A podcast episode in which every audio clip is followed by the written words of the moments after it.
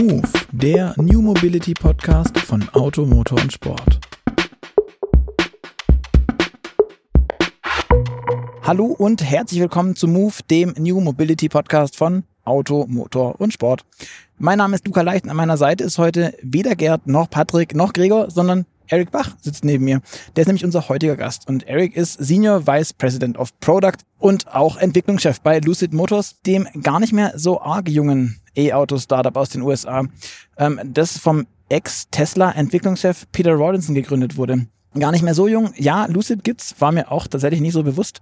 Schon seit 2007. Also schon richtig, richtig lange. Und damit auch eigentlich nur vier Jahre später als Tesla gegründet. Allerdings stellte Lucid 2021 das erste Auto zuerst vor, den Lucid Air. Und das schlug dann, ich würde mal sagen, ein wie eine Bombe. Weil Reichweite, Effizienz, Leistung ähm, der bislang vorgestellten Varianten stecken so ziemlich alles in die Tasche, was sonst so da war und sorgten beim Publikum echt für große Augen, auch bei mir. Das Warten hat sich also gelohnt. Die Frage ist aber trotzdem, warum hat das alles so lange gedauert? Und genau das wollen wir heute von Eric wissen. Was genau das Geheimnis von Lucid ist und der Technik dahinter und natürlich, worauf wir uns noch freuen können. Und vor allem, was mich am meisten interessiert, ähm, wie es Edna geht. Aber zuallererst, ähm, Eric, schön, dass du dir Zeit genommen hast, dass wir uns endlich, dass wir endlich zueinander gefunden haben. Ich bin nämlich schon, ich glaube, seit einem knappen Jahr dran, irgendwie einen Termin zu kriegen und das ist alles immer nicht so einfach, weil du ja gar nicht mehr in Deutschland bist und auch nicht wie jetzt gerade in der Schweiz. Wir fahren hier übrigens gerade in einem Lucid Air durch Genf, weil heute der, nein, gestern wurde der, der neue Store eröffnet, richtig? Ganz genau, ja. Der zweite Store hier in Europa. Nach München. München war zuerst, richtig? München war zuerst. Das war im April oder Mai war ich auch schon hier. Ja, da war ich krank, klar, das habe ich nicht hingekriegt. Aber gut, äh, anderes Thema. Eric, bevor wir starten, ähm, kannst du mir sagen, wie es Edna geht? Beziehungsweise, ob es Edna überhaupt noch gibt? Denn für alle, die es vielleicht nicht wissen, wer kannst du auch noch kurz fallen lassen, was Edna, wer Edna eigentlich ist oder ja. war? Ja, Edna war unser Super Electric Van. Es war unser erster Powertrain-Demonstrator. Da haben wir mal kurzerhand einen Van genommen und umkonstruiert, umgebaut, mit einer Batterie hinten drin versehen und dann unseren Powertrain eingebaut. Das war 2014, 2015 als Demonstrator, mhm. dass wir Powertrain können und nicht nur Batterien, wie du schon gesagt hast. Lucid hieß früher Ativa und äh, wurde 2007 gegründet. Und wir hatten damals hybride Batterien für asiatische Endkonsumer oder, oder Busunternehmen im Prinzip hergestellt.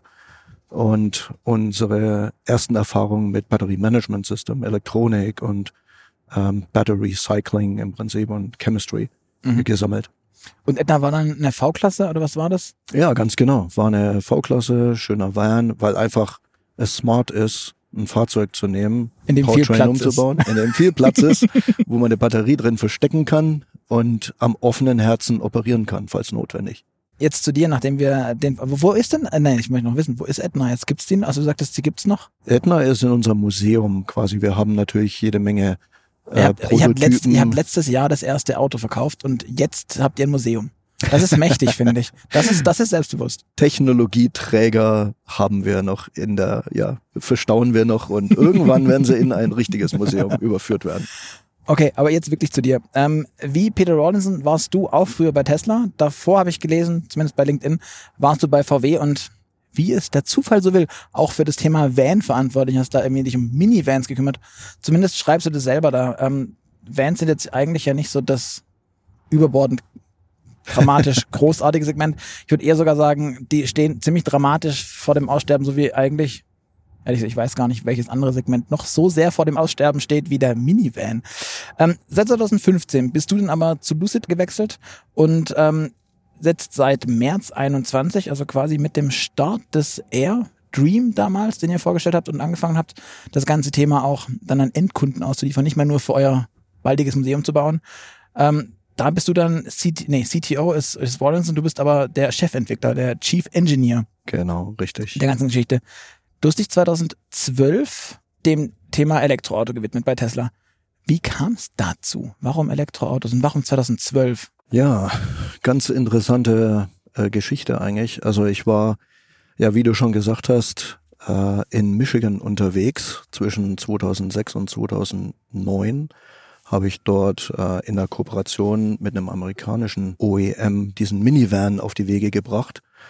Äh, sehr spannendes Thema, deutsches Design und deutsche Engineering-Ansprüche mit einem sehr selbstbewussten amerikanischen OEM umzusetzen. Chrysler der, war das, oder? Äh, ja, genau. Na, Namen, die nicht genannt werden dürfen. Town and Country. oder wie, wie heißt dieser Eimer? Äh, Town and Country, ja. Und wir hatten den Rutan. Und ähm, das war das Spannende daran war eigentlich zwischen diesen zwei sehr selbstbewussten Unternehmen das Sandkorn zwischen den Mühlen zu sein und ähm, ja das Design und Engineering zusammenzubringen zu einem Produkt, was äh, herstellbar war für die eine Seite und auf das die andere Seite stolz war, es zu haben, um den äh, Verkehr zu den Händlern reinzubringen und dann vielleicht mehr Passats zu verkaufen. Und du wurdest dann pulverisiert und ähm, bist dann zu Tesla gekrümelt oder wie darf ich mir das vorstellen? Nee, das war ein extrem spannendes Projekt, war High Energy und also extrem hohe Lernrate mit sehr, sehr vielen Kollegen bei Volkswagen damals zusammengearbeitet.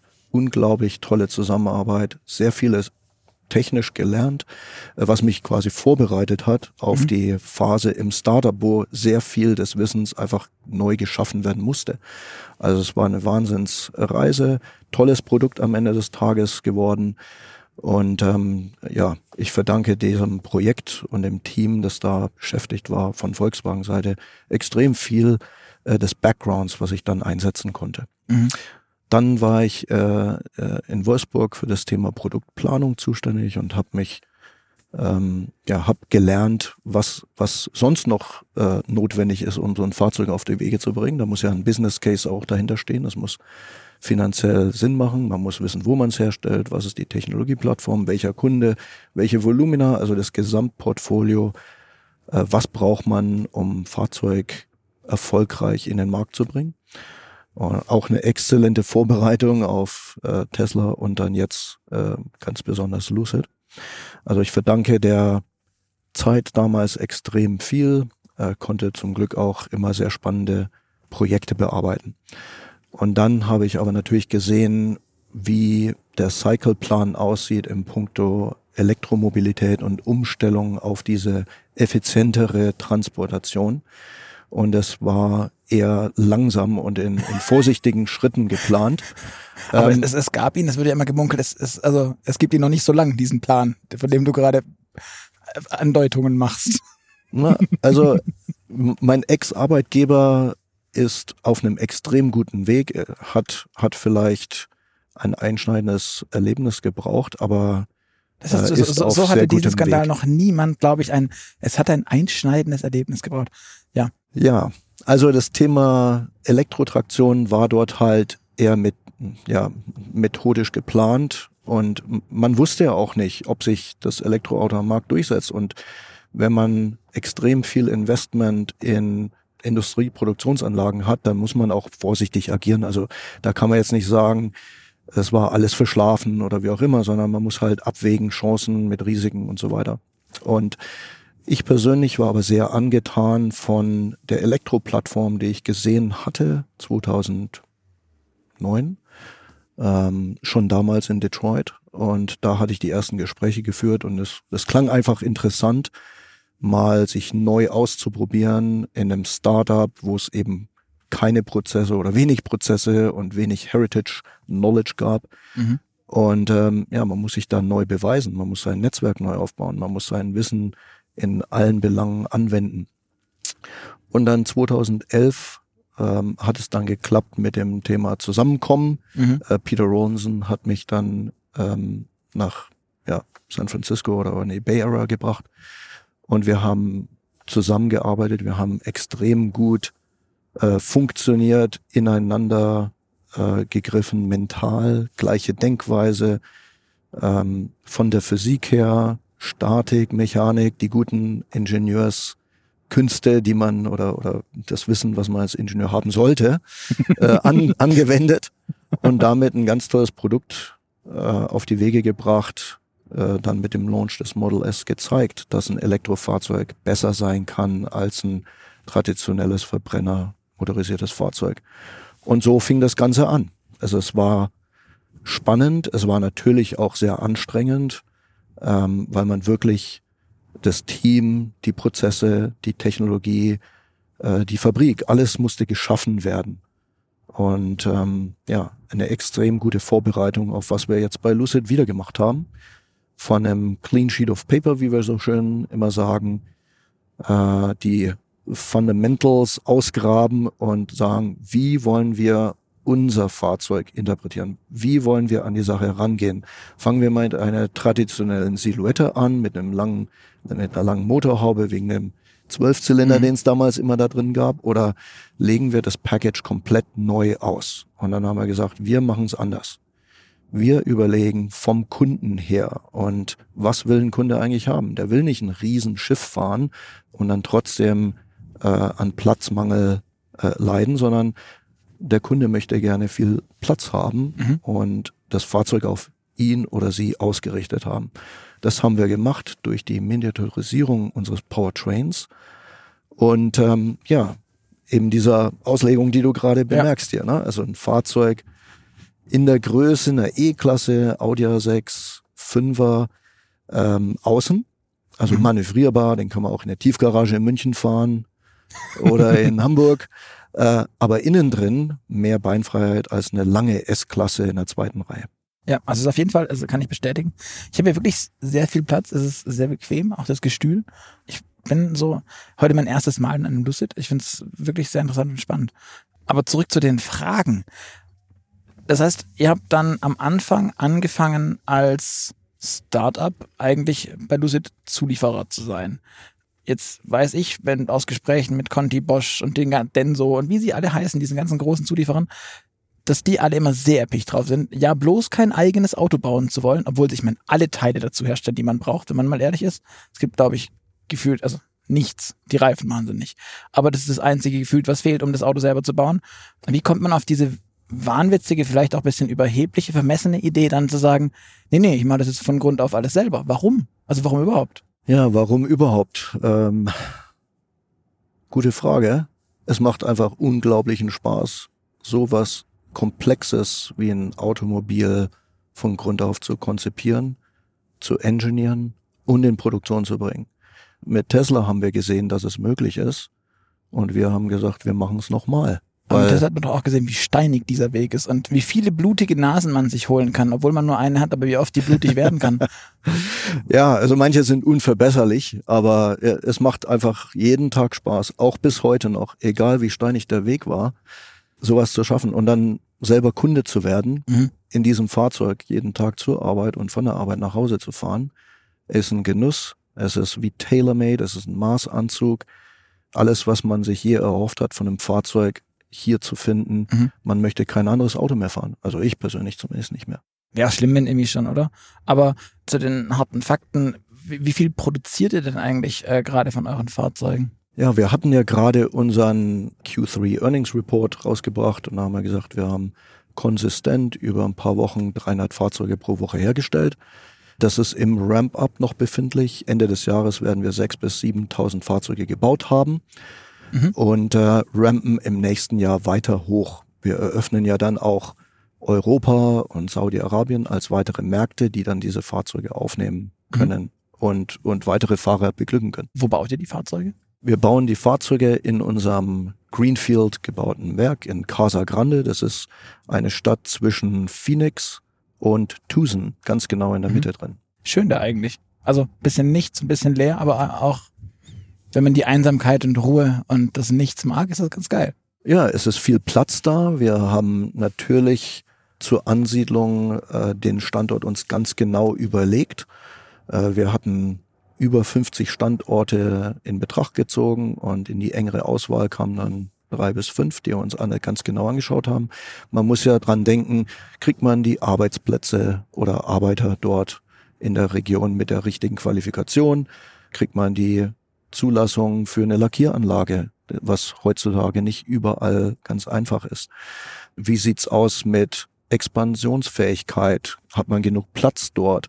Wo sind die Lieferanten angesiedelt? Also dort in Arizona haben wir extrem guten Zugriff mhm. auf Mexiko als einem der großen Standorte für Zulieferer. Hermosillo ist ein großer mhm. große ähm, Lieferantenregion oder auch San Luis Potosí und, und auch Mhm. vom Middle Westen kann man äh, ganz gut Material ranfahren, was wir ja in großen Mengen brauchen. Mhm.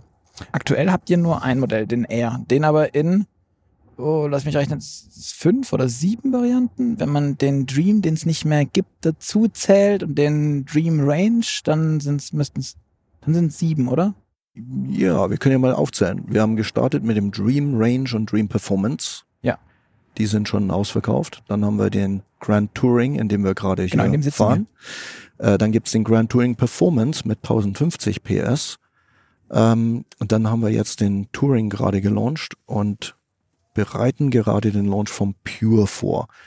Der Pure Ähm, ist die Basisvariante. Der dann. Pure ist die Basisvariante, wird in den USA von 87.400 Dollar an starten und dann kann er natürlich mit Optionen weiter ausgestattet werden. Dann geht man in den Touring bei 107.000 Dollar circa und dann kommen wir in den Grand Touring ab 145.000 Dollar. Der dann schon ähm, immer noch so groß ist wie die E-Klasse, sagtest du vorhin, mehr Freiheit bietet als die S-Klasse, aber auch dann entsprechend, uh, die S-Klasse ist bei 115, 116.000 Euro. Starting Start, ich meine, dann, ist genau. sie, dann ist sie für eine S-Klasse immer noch, äh, nein, für eine S-Klasse nackt, für ein Auto ziemlich voll. Ähm, wie handhabt ihr das mit Ausstattung? Was ist bei euch da alles so? Was ist die Basis? Gibt's das? Die Basis vom Pure ist ein, ein heckangetriebener E-Motor mit 480 PS und eine Reichweite von über 400 Meilen. Also schon ziemlich stattliche Reichweite, weiter als die Konkurrenz ähm, bei diesem Preispunkt. Und das ist im Prinzip unserer Fokussierung auf Effizienz geschuldet.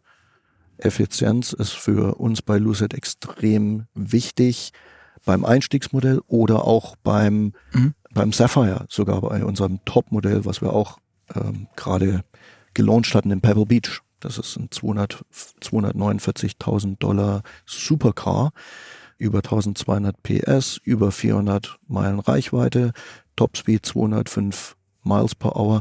Also es sind sind 300 über 320 30 oder genau, sowas, ja, glaube ich, genau, 35 oder was sind's? Also das ist nichts für jeden mit schwachen Nerven auch.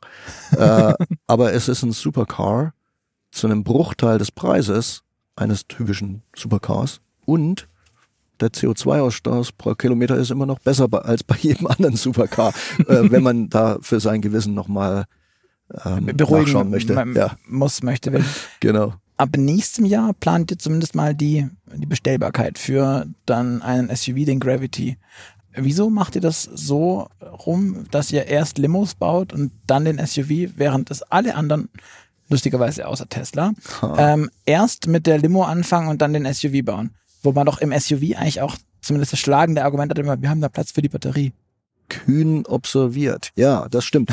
Warum, warum macht man denn, Total, ich fühle mich total clever jetzt, weil ich festgestellt habe, dass, ja okay, lassen wir das. Ja, warum macht man einen Sedan oder im Prinzip ist das ja fast schon ein Coupé hier, der Lucid Air, wenn man sich mal das niedrige Dach anschaut. Wir sind ähm, mit 14, 14, 12 ein sehr, sehr niedrige, niedrig bauende Limousine. Mhm. Trotzdem hat man extrem viel Kopffreiheit und Beinfreiheit. ist dem in dem Glasdach Fahrzeug. aber auch geschuldet, Das hier ist im haben. Glasdach. Aber selbst der Pure mit dem Metalldach und einem regulären äh, Dachhimmel hat extrem gute Kopffreiheit. Auch am Einstieg, weil das finde ich jetzt, da, das, da geht's schon runter. Also die, Ähm, Ja. die Einstieg ist für die Coupé-Linie ähm, hinderlich. äh, Da sollte man einfach nicht einsteigen. etwas, etwas ähm, diffiziler, als wenn man einfach nur eine Luxuslimousine baut. Also ja, wir haben versucht, die drei Segmente zusammenzubringen. Mhm. Also einen Audi A6 oder eine E-Klasse, eine S-Klasse und dann der CLS oder der A7. Und alle Mhm. drei kombiniert. Also eine coupéhafte Dachlinie, Exterieur, Abmaße von der kleineren Klasse und dann Interieur von der großen Klasse. Aber warum, warum Limousine slash Coupé zuerst? Weil das 3D-Puzzle deutlich schwerer zu lösen ist in diesem Segment. Wie du schon gesagt hast, in ein SUV kann man die Batterie und alles ganz einfach reinschmeißen. Und wir wollten zeigen, dass wir dieses dreidimensionale Puzzle besser lösen können als die gesamte Konkurrenz. Mhm. Wenn man so viel Platz haben möchte, muss man extrem aufs Engineering achten Mhm. und kann oder muss sehr simultan das Fahrzeug designen. Und das haben wir hier gemacht. Okay, du sprichst vom Puzzle. Ich habe äh, mir, kann ich übrigens euch allen da draußen nur empfehlen, die Tech Talks von Lucid anzuschauen auf YouTube. Ähm, wirklich cool gemacht. Sprichst du auch in einem, erzählst äh, viel über, de, über die Wunderbox. Da habe ich nachher noch ein paar Fragen. Ähm, in dem Auto hier haben wir jetzt die große Batterie mit 100 112 Kilowattstunden. Kilowattstunden. Ich dachte, es waren 113. Ähm, Nee, es sind In- 112 in dem- Kilowattstunden im GT hier. In dem Pure habt ihr ähm, dann statt diesen 22 Modulen der Batterie habt ihr dann nur noch 18 und dann habt ihr das, was Porsche beim Taycan vorne habt, habt ihr hinten reingemacht, die sogenannte Fußgarage, ein, ein, ein wunderschönes Wort, wie ich finde. Ähm, die haben wir jetzt nicht, deswegen ist mein Kniewinkel, ich habe hier Platz, das muss ich absolut sagen, aber die, die Beinauflage kann ich halt nicht ganz nutzen, weil am Ende sitze ich halt Mhm. doch nicht so, Ja. so hoch oder so weit weg vom, vom, vom Fahrzeugboden. Ja. Ähm, würde man sich aber damit in diesem Luxussegment nicht eigentlich leichter tun, wenn ich genau solche Sachen von vornherein halt mache und, und nicht den, die Machbarkeitsstudienansatz wähle, um zu sagen, guck mal, guck mal, ich bin so clever und ich kann das? Also, äh, was du ansprichst, den Pure Touring mit der 18 Modul Batterievariante, das ist eigentlich das originäre Package-Konzept. Also Okay. sprich, so wurde das Fahrzeug konzipiert mit dem, mit dem Luxus built-in. Die Seating Posture, die, die Sitzposition in der zweiten Sitzreihe mit dem niedrigeren Boden. Mhm. So haben wir das Fahrzeug konzipiert. Dann haben wir gesagt, wir möchten aber auch die Range Anxiety, die Reichweitenangst Mhm. ein und für alle Mal beenden. Mhm. Und dann haben wir gesagt, gut, dann nehmen wir diesen Package-Hit hin und wir packen hier nochmal vier Module rein und dann kommen wir auf über 500 Meilen Reichweite. Der 18 Modul-Varianten Boden gibt uns über 400 Meilen, was eigentlich ausreicht. knapp 600. Über oder? 600, Oder, über 600 Kilometer, ja. Knapp Okay. 650, 640 Kilometer. Ist eigentlich ausreichend. So- Und wir sollte man erwarten, meinen. dass die Mehrzahl der Kunden auch diese Variante kaufen werden, weil es noch ein besseres Package mit sich bringt. Okay. Das heißt, ihr downgradet eure teuren Autos eigentlich, weil ihr ihren Platz wegnehmt. Das ist auch spannend, die, die, der Ansatz. Es kommt drauf an, wonach der Kunde sucht. Wenn er nie hinten sitzt, ist ihm wurscht. Genau. Okay. Es geht darum, um Occupancy versus Mileage. Okay. Was mir aufgefallen ist noch in der Recherche, als ich nochmal mir alles angelesen habt, äh, hab, ihr habt unterschiedliche Batteriechemien in euren Autos, ähm, obwohl es nur ein Modell ist und das eine Modell so schnell ausverkauft war, also der Dream. Wieso habt ihr die gewechselt, die Batteriechemie? Weil der, der Dream kam äh, auf, auf mehr Hm. ähm, Batteriekapazität. Ja, es ist nicht unbedingt die, der Chemie an sich geschuldet. Es ist einfach ein bestimmter Zell, Zelltyp. Wir, wir bei Lucid Die ähm, 2170er. 2170er Formfaktor, Ja. zylindrische Zellen. Äh, die Zellchemie bestimmt dann einfach nur über die Kapazität äh, der Einzelzelle und der Performance äh, Mhm. Values der Zelle. Wir haben für den Dream Edition eine Spezialzelle angewendet, einfach nur, weil das eine Spezialedition war für Erstorderer. Dann muss man sich das Thema Cell Supplier auch anschauen. Es ist ganz wichtig, dass man nicht nur eine Einzelzelle oder einen Einzellieferanten sichert, sondern mehrere Lieferanten, Mhm. um einfach breiter aufgestellt zu sein. Außerdem haben wir ähm, exzellente Fähigkeiten, die Zellen zu charakterisieren und dann für den jeweiligen Anwendungsfall die korrekte oder best geeignetste Zelle auszusuchen. Das heißt, äh, Modul Grand Touring ist nicht Modul Pure. Modul Grand Touring ist wahrscheinlich das gleiche Modul Pure. ähm, wir haben natürlich die Möglichkeit mit Zelllieferant und damit Zell äh, ja, Konfiguration Ja. zu spielen. Und das liegt halt daran, dass wir, wie, wie gesagt, einen DNA-Fingerabdruck von jeder Mhm. Zelle nehmen und dann einfach für das Anforderungsprofil die richtige Zelle einsetzen. Von wem kriegt ihr die Zellen? Wir haben äh, Verträge mit Samsung, mit Mhm. LG und mit weiteren äh, großen Zell-OEMs oder Tier Ones. Okay. Weil, Beispielsweise unser Formel E Batteriepack wurde Ja. mit Sony Murata Zellen bestückt. Das waren ah, okay. äh, 18650s, 18650er Zellen, Ja. äh, Powerzellen, weil das ja eine Rennapplikation war. Also Ja. da sieht man schon, je nach Anforderung muss man halt die richtige Zelle anwählen. Ähm, die, welche Batterie, äh, welche, welche Dichte oder welche Energiedichte hat denn eure Zelle? Kann man dazu was sagen? Oh, das müsste ich jetzt nochmal äh, nachlesen, aber das ändert sich ja auch alle zwei bis drei Jahre. Ja, genau, deswegen frage ich. Aber so lange baut ja noch keine Autos, deswegen könntest du es ja noch wissen. Ja. okay, Na, aber liefere ich nach. ähm, zur Batteriezelle selbst, ist es eine äh, NMC oder eine NCA-Batterie, die ihr nutzt? NMC-Zellen sind das. Okay. Und was mir auch aufgefallen ist beim Angucken des Moduls, des Battery Packs, ihr benutzt Aluminium-Busbars Hm, und ja, nicht genau. Kupfer. Ganz genau. But why? Weil Aluminium von der Dichte her ein Drittel der Dichte von Kupfer hat. Also Gewicht. Ja, Gewicht, natürlich. Ein Drittel der Dichte, aber nur die halbe Leitfähigkeit. Also Genau. sprich, Brauchst halt viel. Also in, man in, in, braucht in, in Volumen. etwas mehr Volumen oder Querschnitt am Ende des Mhm. Tages als im Kupfer, aber man spart am Gewicht dramatisch ein. Okay. Seid ihr da die, ist es besonders, dass ihr das macht? Weil ich habe so viele Aluminium-Busbars ehrlich gesagt noch nicht wahrgenommen. Äh, ich glaube nicht, dass wir da ganz speziell sind. Ähm, äh, wer, wer die Physik im Kopf hat, der wird das gerne machen. Mhm. Ähm, du sagst, ihr habt jetzt NMC-Batterien. Ähm, wie stehst du zu dem Thema LFP beispielsweise? Das macht ja gerade überall die Runde. Hm, ja. Also wie jeder OEM oder jeder, der sich für Batteriezellen interessiert, schauen wir uns permanent den Markt an und verstehen alle Zellchemien, alle Zellformfaktoren, ob es jetzt zylindrisch, prismatisch oder Pouch sind, bis ins Detail. Für Mhm. die Anwendung im Lucid Air und auch im Gravity sind die zylindrischen 2170er Zellen extrem gut geeignet. Dort ist Masse oder Energiedichte ein Thema. Mhm. Auch das Package wird dadurch beeinflusst. Äh, LFP ist sehr interessant, einfach im ähm, Preis pro Kilowattstunde. Mhm. Also das verleiht sich ähm, besonders für einen Midsize vielleicht, für eine, für eine hochvolumigere Plattform, die etwas preissensitiver ist und wo man vom Package her nicht ganz so sensitiv unterwegs sein möchte.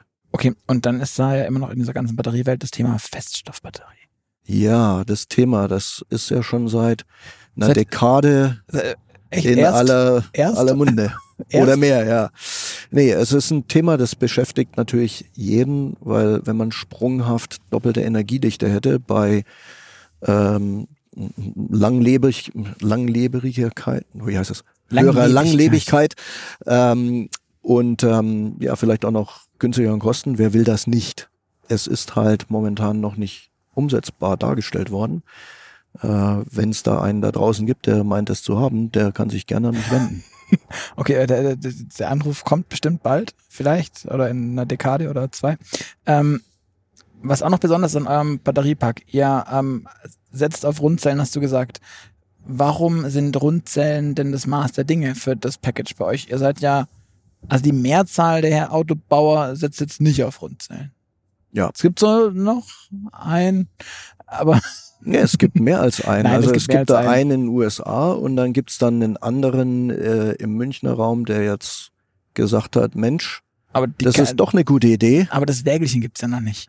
Ja, aber allein die weise Entscheidung, sie doch nochmal in Betracht zu ziehen, trotz dem Trend bei allen anderen, äh, zeigt ja, dass es nicht ganz falsch sein kann. Aber das ist auch der Hersteller, der sagt, er will Technologie offen bleiben und dem Verbrenner nicht abschwören.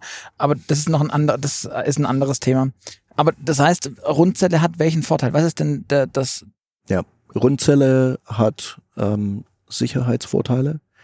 Die Energiemenge pro äh, eingeschlossenem ähm, ja, Träger oder, oder Mhm. pro Zelle äh, ist managebar.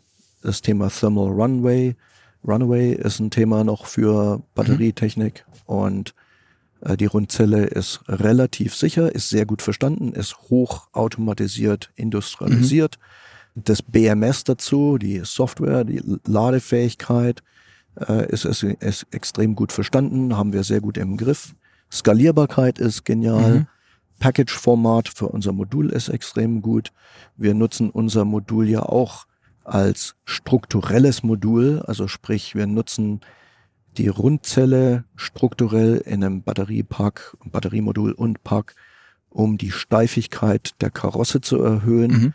die Fahrbarkeit und den Fahrspaß zu erhöhen und auch die Crashsicherheit zu erhöhen. Okay. Was ich besonders spannend fand, ist, ähm, ihr setzt alle Zellen quasi in die gleiche Richtung ein und dann habt ihr so ein, so ein das sieht schön aus, dieses Gewebe mit diesen Busbars dann. Ähm, und dann sieht es alles wirklich sehr, sehr kompakt aus. Und ihr kühlt aber nicht irgendwie zwischen den Zellen, sondern Genau, nur von ja, unten Genau. mit einer Kühlplatte. Wird auch in einem Tech Talk äh, relativ gut beschrieben, wie ich finde, von Rawlinson. Ähm, aber nochmal, ihr habt von unten nur eine Kühlplatte, die aber lustigerweise oben drauf liegt, weil die Batterie falsch rum einbaut. Also zumindest von der Wahrnehmung, es sieht so aus für mich, weil die Busbars unten liegen und die Kühlplatte oben, Ja. damit dann die Kälte runtergeht. Ist das besonders clever oder ist das halt einfach einfacher so gewesen? Ja, also unser Batteriemodul, wie du schon sagst, ist, ich sag mal, mit hohem Volumen als Ziel ausgelegt, hochautomatisierbar. Mhm. Es ist ein One-Shot-Module, also sprich, alle Aluminiumleiter werden von dem Roboter aufgefasst, in Werkzeug eingelegt und dann in einem Schuss hinter Spritz, also was du da siehst, dieses Modul, äh, wird vollautomatisch hergestellt, ohne großen ja, manuellen Aufwand. Dann packen wir die 300 Zellen auch vom Roboter automatisch nach Prüfung ähm, in dieses Modul ein, kleben sie ein und dann schließen wir dieses Modul mit dieser Kühlplatte, die sehr, sehr schmal ist. Das sind einfach zwei Alu. Das sind im Prinzip zwei drin. Aluplatten mit einer ja, Dimple Structure. Das sind so ja, sind Punkte kleine, kleine runde Punkte, sind die genau. verschweißt oder? Die sind äh, ge ähm, hart gelötet okay.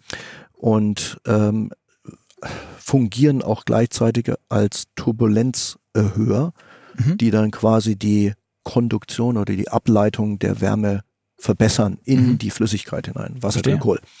Ähm, dann drehen wir das Ganze um, dass also diese Kühlplatte oben ist und die Busbars unten. Das liegt aber daran, dass die Zellen, wenn was passieren sollte, nach unten dann ihre heißen Gase ausstoßen. Der Zellkanister ist nach oben hin geschlossen Mhm. und nach unten gibt's ein Ventil, ein, ein Überdruckventil. Und das birst dann und lässt die heißen Gase nach unten Mhm. abtragen, also dass sie nicht nach oben Richtung Innenraum Hat, schießen. hat aber jede Rundzelle so, so dieses, dieses Ventil im Prinzip. Also hat der Kollege Stickmeier, ähm, der sonst oft mit mir den Podcast hier hostet, ähm, eine schöne Geschichte dazu geschrieben, findet ihr bestimmt auf unserer Website. Ähm, deshalb falsch rum und dann leitet ihr das, das Gas, wenn es denn dann hoffentlich nie austritt, ähm, zur Seite raus. Da habt ihr dann auch in den, in den, Genau. in den Rahmen, in dem ihr die Batteriepacks einsetzt, Wasserdichte ähm, Ventile, die dann einfach das nach Gas außen quasi rauslassen. rauslassen. Das heißt, dann ist das alles safe. Genau. die vielleicht größte Besonderheit oder auch ein echtes Alleinstellungsmerkmal von der ganzen Batterie, also nicht von den einzelnen Modulen ist, dass sie die so verschaltet, diese 6600 Zellen sind es, Mhm. glaube ich. Ja, in der Ähm, großen Batterie. Genau, in der großen, in der kleinen sind es dann Minus 1000, 18, 22. minus 1200, Okay, ähm, 5400. okay, 5400. Die verschaltet ihr dann zu 924 Volt oder 756. 56. 56. Genau. Warum so hoch? Wegen der Effizienz, ist klar, weil Ja. ähm, Physik. Ganz genau. Aber wieso dann nur 924 und nicht gleich, keine Ahnung, zweieinhalb? 2000. Ja, also äh, in der Halbleitertechnologie gibt's ein paar äh, typische Grenzen, einfach ähm, der Massenproduktion geschuldet. Und wenn man mal anschaut, die Silicon IGBTs, die typischen Power Switch Module, die beispielsweise in der typischen Konkurrenz, OEM-Konkurrenz Mhm. benutzt werden, äh, die haben eine Belastbarkeit ähm, bis 600 Volt Mhm. und werden dann in der Regel um die 400, 450, 480 Volt betrieben, um Überschlagspannung Mhm. sicher zu sein. Aber das ist man- Silizium, also ganz. Das ist Silizium beispielsweise. Es gibt aber auch 400 Volt Silicon Carbide. ah, also okay. zwischen Silizium und Siliziumcarbid ist der Unterschied, dass bei jedem Schaltvorgang, und da komme ich vielleicht gleich nochmal drauf, jedem Schaltvorgang an-aus im Prinzip, Energie verloren geht in Mhm. Form von Wärme. Also das ist Effizienzverlust. Und Siliziumcarbid ist einfach effizienter als Silizium in der IGBTs bei jedem Schaltvorgang. Das Mhm. heißt, wenn man Siliziumcarbid einsetzt, verliert man weniger Energie bei diesen Schaltvorgängen. Wir schalten mit einer Schaltfrequenz von 10.000 Hertz, also 10.000 Mal pro Sekunde. Hascho. Und bei jedem Mal verliert man ganz, ganz bisschen Energie Mhm. und im Siliziumcarbid einfach weniger. Und das nächste wäre dann, und dann würdet ihr die zweieinhalb oder 2000 Volt schaffen, wenn ihr dann auf Galliumnitrit oder sowas gehen würdet. Nicht unbedingt. Also diese Schwellen sind 600 Volt und Ja. 1200 Volt und die Mehrzahl oder fast alle dieser Schaltdevices haben diese zwei Schwellen und es wird natürlich gearbeitet und geforscht an höherschwelligen, also Ja. Höhervoltlagen Schaltmodulen, aber die sind halt noch nicht, noch nicht da. Mhm. Und dann muss man auch die ganzen sonstigen äh, Chips, also wie wir nennen Popcorn, auf den ganzen ähm, Leiterplatinen schauen. Die müssen ja auch alle überspannungsfähig sein Mhm. bis zu den Voltlagen. Also wir bleiben im sicheren Bereich unterhalb 1000 Volt. Unsere Module sind 1200 Volt Module. Mhm. Und warum setzen, wenn dann die anderen Autohersteller hochgehen über die klassischen 400, 420 Volt, ähm, warum setzen die dann alle auf 800 Volt? Ich glaube, das ist einfach nur die Konfiguration ähm, des S&P-Count, also wie viele Batterien schalte ich in Serie Mhm. und wie viele parallel. Okay. Und da sucht sich halt jeder seine Konfiguration aus. Ähm, wir haben halt eine Konfiguration gefunden, wo wir diese Spannungsschwelle ja auf 924 Mhm. Volt hochziehen konnten. Das ist schon relativ knapp an den 1200, Mhm. weil man muss diese Überspannungsausreißer per Software und Ansteuerung wirklich auch im Griff haben. Das Mhm. ist nicht ganz einfach. Wenn man auf 800 Volt maximal geht, dann hat man noch ein bisschen mehr Schutz vor am, äh, am Ende des Tages Versagen. Das heißt, das ist euer Startup-Ansatz, den man ja kennt aus den anderen amerikanischen, aus diesem einen anderen amerikanischen äh, Autobauer-Segment, der sagt, ich probiere mal ein bisschen mehr und die anderen sind halt sehr, sehr konservativ und sehr sicherheitsaffin. Und die Ähm, sagen, nee, nee, wir haben das gerechnet, das, das läuft. Und die ich- anderen sind so, wir haben es auch gerechnet, aber wir trauen uns nicht. Ich würde nicht sagen, dass äh, wir nicht sicherheitsaffin Das sind. habe ich auch wir gar nicht gemeint. extrem sicherheitsaffin, aber wir haben halt, Aber halt auch mutig. wir sind mutig und wir haben auch äh, die Technologie im Griff. Und die anderen nicht. Das weiß ich nicht, vielleicht schon, aber wir haben sie im Griff und gehen auch bis 924 Volt. Okay. Ähm, damit sind wir eigentlich doch schon relativ nah an der Wunderbox. Übrigens ein wunderbarer Name ist äh, Wunderkind. Kindergarten ist so ein, so ein deutsch-amerikanisiertes äh, Konstrukt. Wer hat sich das ausgedacht? Ja, Wunderbox kommt natürlich irgendwo aus dem deutschen Sprachraum und ich denke, da werde ich der Vater von sein. Wem, wem hast du das Teil äh, verkauft, dass du sagtest, also weil die kann ja ganz viel, kommen wir bestimmt gleich noch drauf, dass du dann das Wort Wunderbox fallen liest. Ja, gute Frage. Ich weiß nicht, wie es dazu kam, aber wir haben halt über die gesamten Funktionsfähigkeiten und Möglichkeiten äh, von unserem Ladesystem philosophiert in der Konzeptionsphase und gesagt, hey, wie packen wir möglichst viele Funktionen intelligent Mhm. in ein Gehäuse? Weil das Gehäuse kostet Geld, kostet Masse, kostet Volumen. Äh, also wie können wir so package-dense wie möglich, package-dicht wie möglich Mhm. viele Funktionen reinstecken und dann kam eine Funktion nach der anderen und dann haben wir gesagt oder habe ich gesagt, Mensch, das ist ja einfach ein Wunderding, Wunderbox, eine Wunderkiste, weil da einfach alles Ja. mit drin steckt. Nicht nur die Power Electronic, also das originäre Laden, sondern es ist bidirektionales Laden mit sehr hoher Leistung. Es ist Boost Chargen für 400 Volt auf unsere 900 Volt. Also es gibt noch ein paar Ladegeräte außen äh, im Wild, in der Wildnis auf- auf 400 Volt Basis. Mhm. Äh, von dort müssen wir dann die Spannung anheben auf unsere 924 Volt, also Boost chargen. Und das machen wir über unseren bidirektionalen Lader gleich mit, einfach über eine schlaue äh, Kombination und Software.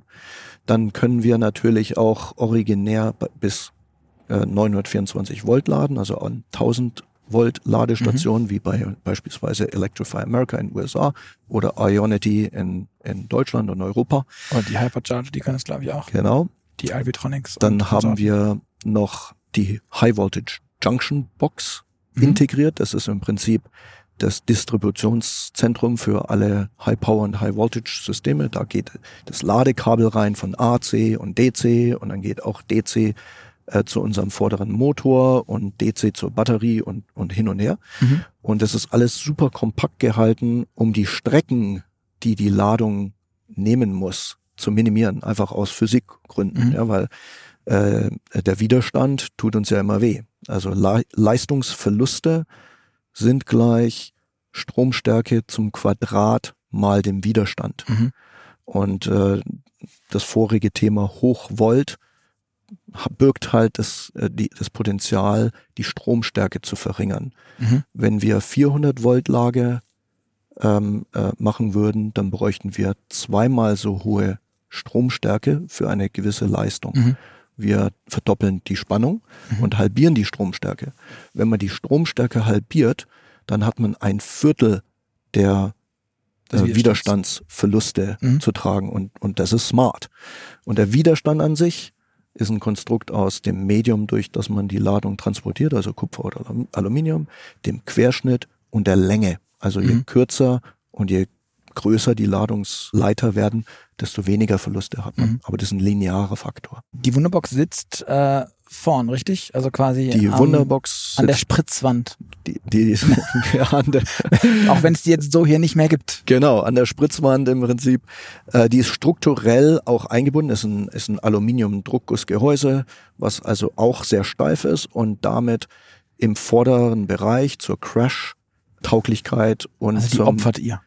Die, Eine Opferbox. die wird nicht ganz, wird nicht geopfert, weil bis dahin kommt, äh, kommt Ho- der, ho- der normale Crash gar nicht jemand, durch. Äh, aber die versteift dieses. Frontend nochmal zusätzlich, weil das ja ein, ein steifes Ge Mhm. Gehäuse ist. Und es verbessert das Fahrgefühl, weil die Gesamtsteifigkeit der Karosserie dadurch auch erhöht wird. Mhm. Ähm, nicht zu vergessen, dass wir da drin auch eine 400 Volt Spannungsversorgung abführen. Also sprich, aus der Batterie kommt ja variable Spannung von 924 Volt, äh, abnehmend wie die Batterie leerer Vielleicht wird. Bis runter auf 700 dann oder so. Ähm, die geht auf unter 600 Volt, wenn Ah. sie ganz leer ist. Also so Hm, funktioniert ja, Ja. Ähm, So Laden und Entladen. Und diese Spannung wird dann in dem DC-DC-Wandler, den wir damit eingebaut haben, auf 400 Volt konstant transformiert und mit diesen Mhm. 400 Volt fahren wir dann unseren Kompressor und unser Heizgerät an, Mhm. die wir einfach off the also shelf clean, ja. äh, aus dem Katalog quasi von unseren Zulieferern kaufen und das hat das Risiko verringert und die Kosten für diese Komponenten. Verstehe. Wo wir jetzt gerade beim Laden sind, bei der Wunderbox, ähm, ihr könnt ganz normal laden, AC laden. DC laden haben wir gesagt. Ähm, beim AC laden ist mir aufgefallen, ihr könnt nur 19,6 Kilowatt. Ist das wirklich so? Könnt ihr keine 22, wie die handelsüblich sind, zumindest bei den, bei den Ja. Premium-Fahrzeugen? Doch, natürlich können wir 22. Also das Oder kommuniziert 19 das nicht? Ist, ist das, 19,2 Kilowatt ist in USA an einer Phase. Phasenthema. In Europa haben wir eine Drei-Phasen-Ladebox oder Mhm. Drei-Phasen-Wunderbox und die kann natürlich 22 Kilowatt oder 11 Kilowatt, wenn man nur äh, äh, wenn es halt Ja. nur elf gibt. Genau. Verstehe. Okay. Und ähm, im DC-Bereich kommt ihr auf 300 oder mehr, richtig? Wir haben schon Kunden mit 350 Kilowatt bedienen können. Also wir können die vollen 350 Kilowatt an Electrify America und dann wahrscheinlich auch an Ionity Ladesäulen ausnutzen. Die Batterie muss dazu vorgewärmt werden, Mhm. weil die dann äh, viel glücklicher Grad ist. wärmt ihr die vor? Äh, Das sind circa 35 bis 40 Grad. In dem Mhm. Bereich fühlt sie sich richtig wohl und lässt sich äh, ja mit Elektronen vollstopfen. Kann man das händisch machen oder muss man irgendwie wieder, wie, wie bei anderen Autobauern auch, übers Navi die Ladesäule anwählen, damit es dann so ist? Oder kann ich das auch, wenn ich selber dahin fahren will, selber sagen, ich will jetzt und Ja. draufdrücken? Äh, bei uns kann man Funktion, die echt schön, Preconditioning einfach anwählen. Das ist cool. Äh, hier im Charging-Menü. Und es wird dann in Zukunft auch automatisch über Navigation, wenn man an den Ladepunkt äh, navigiert, preconditioned. Jetzt haben wir über die Batterie gesprochen, wir haben über die Wunderbox gesprochen, den Inverter. Ähm, ihr könnt unheimlich schnell laden.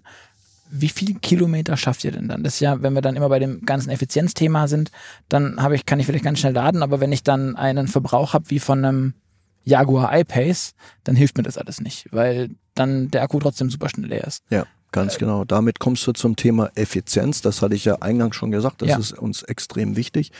Effizienz heißt im Prinzip mehr Kilometer pro Kilowattstunde. Mhm. Und ähm, hier in dem Grand Touring schaffen wir 516 Meilen gemäß EPA-Fahrzyklus.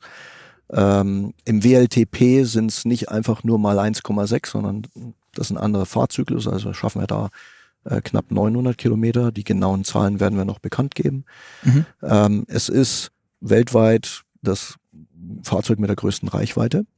Und das schaffen wir dadurch, dass wir eben unser Drive Unit und auch das gesamte Fahrzeug natürlich in-house entwickelt haben. Mhm. Im Drive Unit haben wir von der Elektromagnetik, also der Windungsauslegung im Stator, der permanent Magnetanordnung, äh, der, zur Kühlung, zur Auslegung unserer Zahnräder, alles selbstständig im Hause entwickelt. Also selbst das Zahnflankenprofil ist ein Habt, habt ihr Lucid gerechnet? in, ja, haben wir gerechnet. Cool. Euer Motor ist klein und leicht und vor allem im Vergleich zu der Konkurrenz. Wie und warum habt ihr das gemacht? Kannst du vielleicht ein paar Key Features dazu erzählen, warum dieses Gerät so ist, wie es geworden ist? Ja, das hat ähm, mehrere Gründe. Das eine ist, wir haben das Space-Konzept um die Miniaturisierung der Mhm. E-Achse herum konstruiert. Also je kleiner die E-Achse, desto mehr Platz hat man im Fahrzeug. Einerseits innen drin als Kunde, aber auch in unserem vorderen Kofferraum, der mit über 280 Litern ein, Auch echter seinesgleichen sucht. auch seinesgleichen sucht, ganz genau. Also der, der weltgrößte Front Trunk oder Frunk, wie man, wie man in den USA sagt. Äh, Das ist nur möglich, weil wir unsere E-Achse so klein ausgelegt haben. Das zweite Thema ist, äh, warum sollte ich etwas größer machen, als es sein muss? Weil es vielleicht wieder- einfacher ist, weil ihr, glaube ich, schon einen abgebrochen habt, das Ding so klein zu machen, wie es ist. Wir sehen es ganz anders. Wir haben, wir haben uns keinen abgebrochen. Es ist einfacher gewesen, es so zu machen. Kompakt, leistungsdicht, ist der ähm, äh, Motor oder leistungsdichteste E-Achse auf der Welt momentan mit 9 PS pro Kilogramm. Äh, aber denk mal an die Ressourcen. Unsere E-Achse wiegt 74 Kilo, macht 670 Pferdestärken. Und ähm, wenn ich jetzt mal andere Drive Units mir anschaue, andere E-Achsen, die sind in der Regel, äh, ich nenne jetzt keine Namen, aber 94 Du Kilo, ihn nennen. 94 Kilo Mhm. bei halber Leistung oder 174 Kilo bei 30 Prozent geringerer Leistung. Das und- ist Richtung Taycan gedacht, oder? Äh, ich wir möchten keinen Namen nennen. Genau, also Ähm. einfach nur mal, wenn man sich die Zahlen anschaut, mit 74 Kilo schaffen wir höhere Leistungen als der gesamte Wettbewerb, aber jetzt überleg mal 30 Prozent Das weniger Das Material, ist, das ist richtig mächtig. Heißt 30 Prozent weniger Kosten fürs Material, heißt 30 Prozent weniger Kosten in der Raffinerierung und Umstellung Mhm. des Material, Umformung und, und Assemblierung. Du musst weniger Material heben, du musst weniger Material transportieren, du musst weniger Material schiffen an der Mine. Mhm. Du hast Ich- weniger ich CO2-Ausstoß kann das- in der gesamten Lieferkette. Ja, Also es geht das- um Effizienz. ich, ich kann das total nachvollziehen, aber geht's also als Autobauer, ähm, insbesondere es sind, hört man immer wieder, egal wer man redet, ist das Thema Kosten ein, ein riesiges. Das hast du jetzt angesprochen, ihr braucht weniger Material, dadurch wird's billiger, aber holt ihr euch damit nicht ein riesen Manufacturing-Thema rein, weil es eben nicht Stangenware ist, weil eben nicht die äh, Coils im Stator Drähte sind, die rund sind und ganz viele Hm. und dann von Hand gewickelt und so, sondern dass ihr das da mit euren, mit euren viereckigen, ich glaube, Porsche macht das eigentlich auch, wenn ich es richtig im Kopf habe. Mm, ja, perfektes Ähm, Thema, perfekte Da- da- da- Überleitung. Dass ihr da nicht euch halt deswegen mega ein abbrecht, weil man, das ist halt nicht einfach da reingefädelt, wie das Ja. halt sonst ist oder dann draufgeschweißt oder ist es auch hart gelötet, ich weiß es nicht. Ähm, die, die Anbindungen. Macht man sich da nicht mega einfach Arbeit, die man aber zwar dann materialseitig günstiger reinkriegt und jetzt Ressourcenthema mega wichtig, aber das beiseite. Ähm, am Ende kommt es ja auch auf den Preis an, ein Stück weit Mhm. für euch als, als Unternehmen, um wirtschaftlich zu sein. Ja. Ja, lass mich, mal, lass mich mal genau dazu äh, äh, aufzeigen, was da genau passiert. Also der Stator von unserem Fahrzeug ist etwa genauso schwer wie der Stator von einem Chevy Bolt.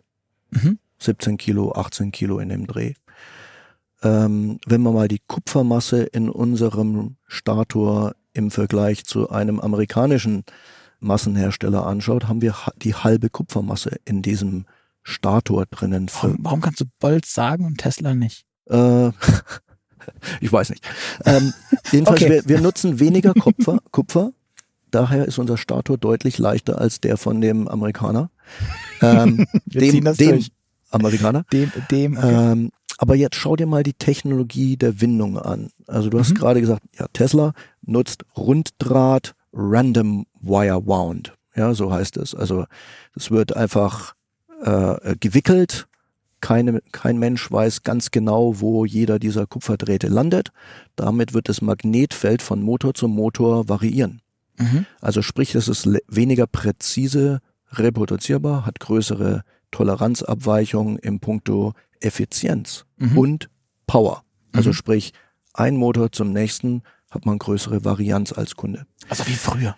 Also wie früher. Zeit. Wenn man jetzt sich den Bolt oder einen, einen Taycan oder sonstige ähm, Statoren anschaut, die nutzen das Thema äh, Hairpin-Technologie. Das ist im Prinzip ein rechteckiger Draht, der CNC gebogen wird, aber eben in einer U-Form eine Seite offen hat. Mhm.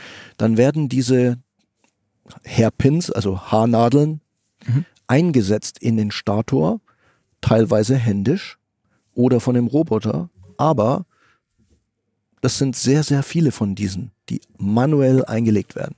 Auf der Rückseite müssen diese Hairpins dann verschweißt werden. Mhm. Und beispielsweise bei einem Chevy Bolt hat man 72 mal drei dieser Mhm. Hairpins drin, das heißt 216 Laserschweißungen, nur um diese Kupferhairpins miteinander zu verbinden. Wir haben in Summe 24 Schweißpunkte oder, oder Pins? Verschweißungen. Okay. Wir wickeln unseren Kupferdraht komplett wie ein Gewebe. Und das wird vollautomatisch CNC gesteuert gemacht. Dann wird es eingerollt und dann wieder CNC gesteuert. Diese Gesamtwindung in den Stator in einem Schuss eingesetzt. Und dann müssen wir nur 24 mal Laser verschweißen. Übrigens, der Chevy Bolt muss nochmal zu den 216 auch nochmal 24 Schweißungen Mhm. bringen, um einfach die drei Phasen zu verbinden. Mhm. Und wir müssen nur das machen. Die Technologie, unseren Stator herzustellen, ist billiger als die Technologie des Chevy Bolts. Spannend. Das ähm, spricht jetzt auch nicht unbedingt für den. Aber das ist vielleicht eine Erklärung für den Erfolg des Chevy Bolts. So. Oder wird er in den USA häufiger verkauft? Ein Ampera durfte man bei uns ja immer nicht kaufen. Äh, ich glaube, der hat schon einige Kunden gefunden. Okay. Ähm, Aber ja. das ist das eine. Das andere Thema, was ich gesehen habe, als ich äh, mich mit eurem Motor noch auseinandergesetzt habe, ist, dass ihr das mit der Kühlung irgendwie anders macht. Und ja, ich hatte ja. mich gefragt, warum machen die anderen das nicht? Weil das, was ihr da tut, jetzt im ersten Moment nicht nach Raketenwissenschaft aussieht, sondern nach total, Klingt logisch, das ist- ne? dass es richtig dumm ist, anders zu tun. Ähm, aber es muss ja irgendeinen Grund geben. Ist es irgendwie Ja. schwieriger, das so zu tun? Also für alle, die sich die Bilder noch nicht angeschaut haben, es ist wirklich spannend. Schaut euch das an. Schaut euch auch den Tech Talk an. Ich kann es nur nochmal sagen. Es ist wirklich cool, wenn ihr euch für die Technik interessiert. Er holt quasi die Kühlung im Stator, die ist in den meisten Fällen irgendwie ganz außen am Stator oder irgendwie im äußeren äh, Gra Kra Kreis, also relativ weit Mhm. außen. Das Problem ist aber, der Stromfluss ist bei dem Kupfer, weil das macht irgendwie Sinn bei Kupfer. Ähm, und da ist dann auch warm. Und der Stator, das Gehäuse vom Stator, das ganze Ding ist relativ dick. Ähm, wenn man das jetzt umso weiter außen macht, dann wird der ganze Krempel heiß, aber eigentlich ist es ja nur heiß bei dem Kupfer. Oder da kommt zumindest die Energie her. Warum kam vor euch noch niemand, oder ist es so, kam vorher noch niemand Mhm. auf die Idee, die Kühlleitungen einfach nah ans Kupfer zu holen? Ja, ich denke, das ist ein Prozess gewesen und äh, da haben die Leute entweder nicht weit genug gedacht oder sie haben nicht die Elektromagnetik dahinter verstanden. Also das Problem Das ist, dieser Statorstahl, Mhm. der den Kupferdraht haust in diesen Slot Fingers äh, und teilweise dort jetzt auch Ölkühlung mit eingestanzt hat. Mhm. Wenn man diesen Statorstahl in der Nähe von dem Kupfer unterbricht, also durch Kühlleitungen, Mhm.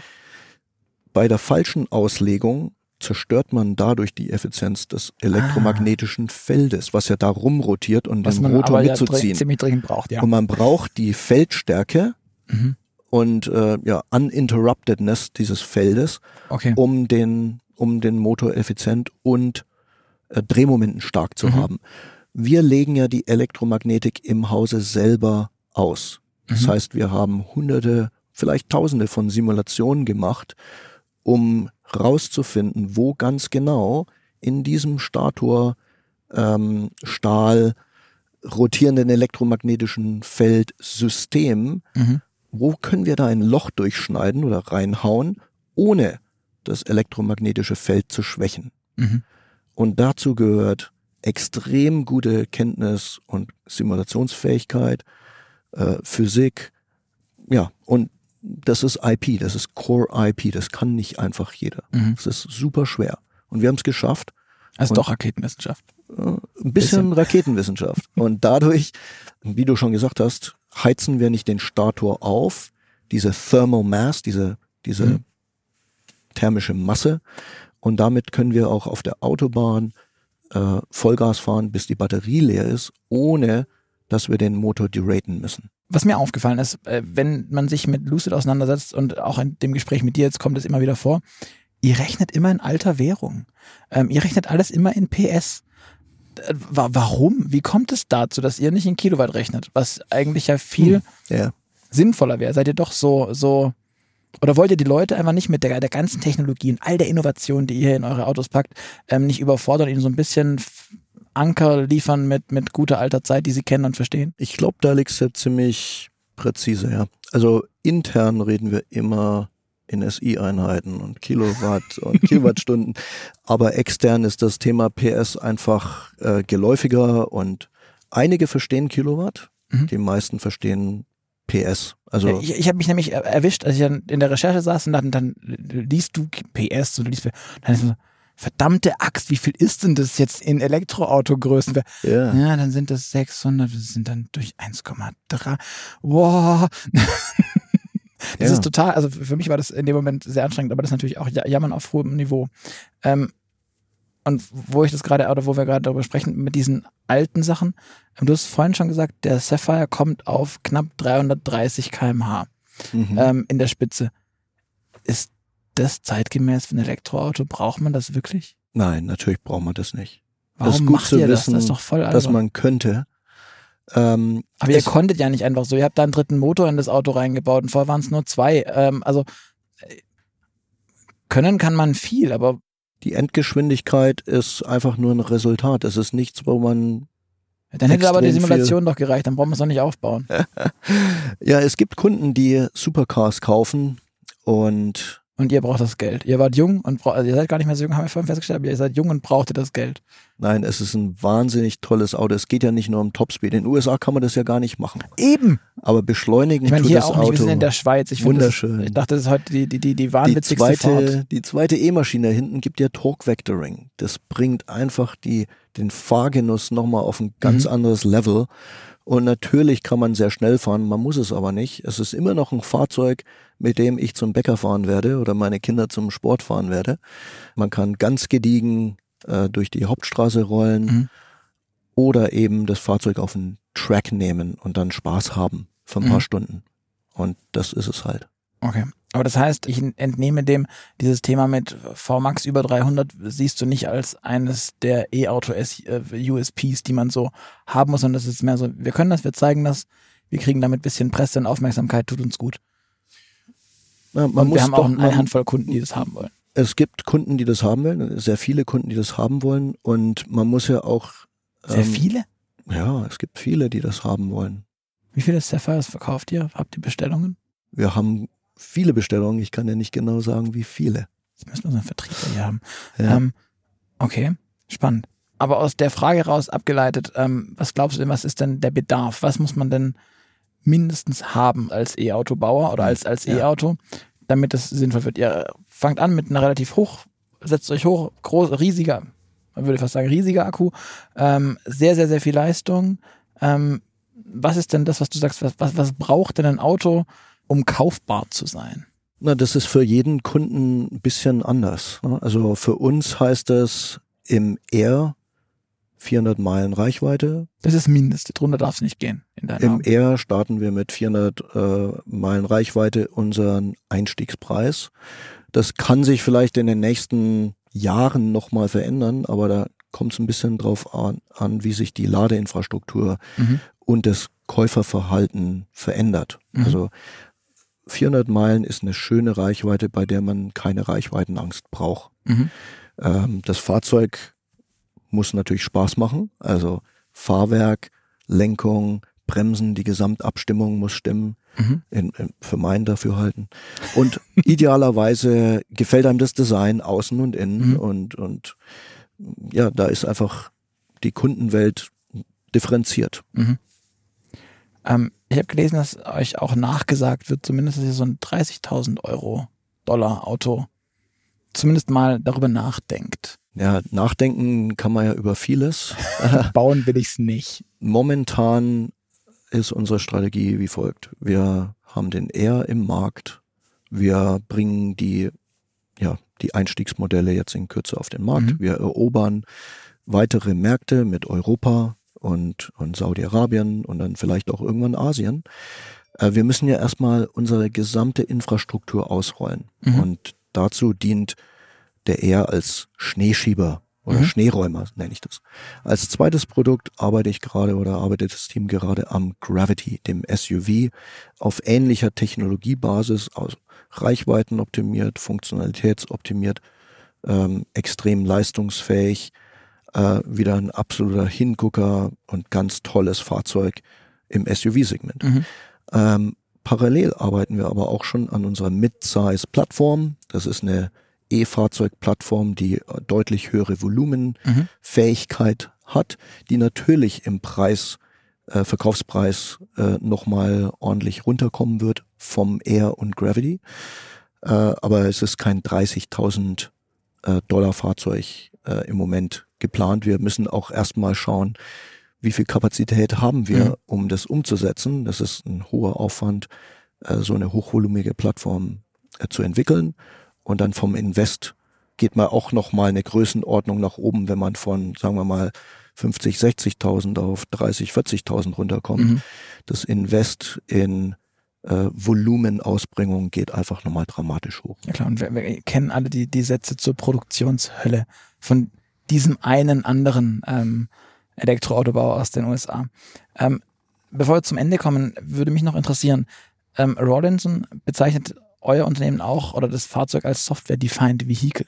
Ja. Ähm, ist es wirklich so? Ich habe gesehen, oder wenn ich vielleicht habe ich es auch falsch verstanden, dass ihr zu Beginn beispielsweise gar kein ACC hattet und das jetzt nachträglich ausgerollt habt. Ähm, ich würde sagen, das ist in diesem Preissegment mindestens Standard. Hm, Ja. Also äh, Software Defined Vehicle ist tatsächlich wahr. Mit dem Lucid Air haben wir nicht nur einen ganz tollen Powertrain ähm, zu Felde getragen hier, sondern wir haben auch eine komplett hochmoderne 12 Volt Architektur äh, ausgerollt. Also Mhm. sprich unsere Spannungsversorgung in diesem Fahrzeug ist redundant ausgelegt. Wir haben drei Spannungsversorgungen, zwei Mhm. Batterien, ein DC-DC, was im Prinzip die Lichtmaschine ist. Ähm, wir haben auch einen komplett geschlossenen Ethernet-Ring für die Informations, äh, für den Informationsfluss, Gigabit Ethernet. Ähm, unsere Lenkgetriebe ist beispielsweise redundant, also mit zwei Motoren Mhm. schon ausgestattet, um für zukünftige ADAS oder Fahrerassistenzsystem-Upgrades gerüstet zu sein, im Prinzip auf ASIL-Level, Mhm. äh, die über eine Kombination von zwei ASIL-B-Level Mhm. äh. Im Punkto ACC, wir hatten ACC, was wir nicht hatten, war der Highway Assist. Den haben wir jetzt ausgerollt. Der Highway Assist ist ein ACC plus Lane Centering. Also der hält das Fahrzeug auf Spur in der Mitte und ähm, kann man natürlich verlassen, wenn man dann blinkt und so weiter. Gibt's aber halt auch schon im Golf. Ja, das stimmt. Äh, das ist einerseits das Thema Komplexität, Software, ähm, aber auch Übernahme von Produkthaftung. Ja, Also wir Okay. wollten auf jeden Fall sicher sein, dass unser System gut funktioniert, sicher funktioniert, bevor wir das ausgerollt haben zu den Kunden. Die OTA-Fähigkeit, die volle Over-the-Air-Update-Fähigkeit vom Lucid Air ist im Fahrzeug inhärent äh, integriert. Wir haben das Fahrzeug schon mehrfach abgegradet. Das UI hat gerade in USA ein Major Overhaul gekriegt. Äh, es ist sofort an. Das ist Version ist 2.0, richtig? 2.0. Äh, das hier ist noch die vorherige, äh, wird, wird abgegradet werden in Kürze. Und ähm, ja, wir können natürlich auch den Powertrain upgraden und noch effizienter machen. Mhm. Die Ladefähigkeit haben wir schon erhöht. Ähm, vielleicht hast du das, den ersten Ladetest gesehen, wo der Tom Malogany Mhm. äh, geladen hat. Mit 304 kW hat er es Dann- geschafft zu laden und jetzt hat ein Kunde schon mit 350 Mhm. kW geladen. Also wir haben äh, die, das BMS OT8 und eine höhere Ladegeschwindigkeit ermöglicht. Und damit haben wir ganz, ganz viele Fähigkeiten dazu gebracht schon. Und da kommt noch mehr. Wenn man dieses Thema ähm, OTA nimmt, dann kommt auch ganz schnell diese Frage nach Beta-Testern bei Kunden. Ähm, schließt du sowas aus? Also ab wann wäre es für dich ein Beta-Test beim Kunden? Das Thema ist okay, einen Beta-Test zu äh, laufen zu lassen, sofern man den Kunden mit einbezieht und er dem zustimmt und es gerne möchte. Also wir haben ein paar Kunden, die sagen, hey, wir würden gerne äh, Advanced Functionality für euch kennenlernen, testen und, und ein Feedback geben. Und Mhm. das nehmen wir natürlich gerne in Kauf. Ähm, weil wir denken zwar an ganz, ganz viel, aber wir benutzen das Fahrzeug nicht in 100 Prozent aller möglich, nicht, möglichen Szenarien. Und das, das Ausrollen an Beta-Testern, die natürlich das wissen, äh, hilft uns schnell und, und frühzeitig Bugs, die einfach passieren, einzufangen und zu verbessern, bevor wir es dann wirklich an die Massen der Endkunden rausschieben. Das heißt aber, ähm, Kosten dafür entstehen nicht für die Kunden. Das- Kosten entstehen nicht für die Kunden. Okay. Nein, natürlich nicht. Alles klar. Ich würde dann jetzt langsam zum Schluss kommen. Ganz am Schluss eines jeden Move-Podcasts haben wir immer noch ähm, eine kurze Session mit A- und B-Fragen. Das heißt, du entscheidest dich quasi fürs Für oder fürs Wider. Am besten schnell antworten, wenn es doch eine kleine Anekdote gibt, dass sie uns gerne wissen. Bist du mehr der Typ Streaming-Dienst oder CD und Schallplatte? Du wohnst irgendwie Richtung Silicon Valley, glaube ich. Ähm, Ferrari oder Tesla? ach, keiner von beiden. Jeder kriegt die gleichen Fragen. B. Oh. Tja, der Bonus ist weg. Apple oder Google? A. Loft in der Stadt oder altes Bauernhaus auf dem Land? B. Okay. Auto oder Fahrrad? Okay. Ähm, wenn du dann im Auto sitzt, vorne oder hinten? A. Fahrer oder, ja bitte? Äh, ich meinte Fahrrad, nicht Auto, sorry. Auto oder Fahrrad. aber Okay. B, Fahrrad. Wenn du im Auto sitzt, äh, vorne oder hinten? Vorne, Fahrer oder Beifahrer? Fahrer. Bist du ein guter Fahrer? Selbstverständlich. Sagt das auch deine Frau und deine Kinder? Oder deine Familie? Sie haben meistens Spaß. Okay. Ähm, ich hoffe, es ist kein Stockholm-Syndrom-Spaß. Du lächelst dabei so. Ähm, in Sachen Datenschutz und AGBs, bist du mehr der Typ Aluhut oder Accept All? Mm, Du lebst lang genug in den USA. ja. kommt, auf den, kommt auf den Dienst drauf an. Äh, bei manchen Accepto.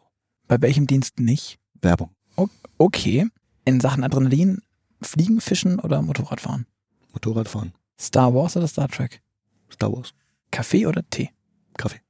Steak oder Falafel? Steak. Alles klar. Ähm, Erik, vielen, vielen Dank für all die Antworten, die Insights, das Ganze drumherum. An euch da draußen, vielen Dank fürs Zuhören. Ihr hört wieder von uns am Freitag in zwei Wochen und bis dahin freuen wir uns auf euer Feedback. Wenn ihr eine Frage habt, schickt ihr uns gerne an podcast.move-magazin.de. Falls es eine dezidierte Frage an Erik ist, werde ich die über die Presse oder auch vielleicht direkt an dich weiterleiten. Und ich bin mir sicher, wenn wir das jetzt live und offiziell machen, du wirst auch antworten, oder? Selbstverständlich. Super. Vielen Dank. vielen Dank. Also nochmal vielen Dank an dich, dass du ähm, dir die Zeit genommen hast und wir hier diese Runde in dem Lucid Air ähm, Grand Touring drehen durften. An euch da draußen, vielen Dank, bis zum nächsten Mal und tschüss. Danke und tschüss an alle.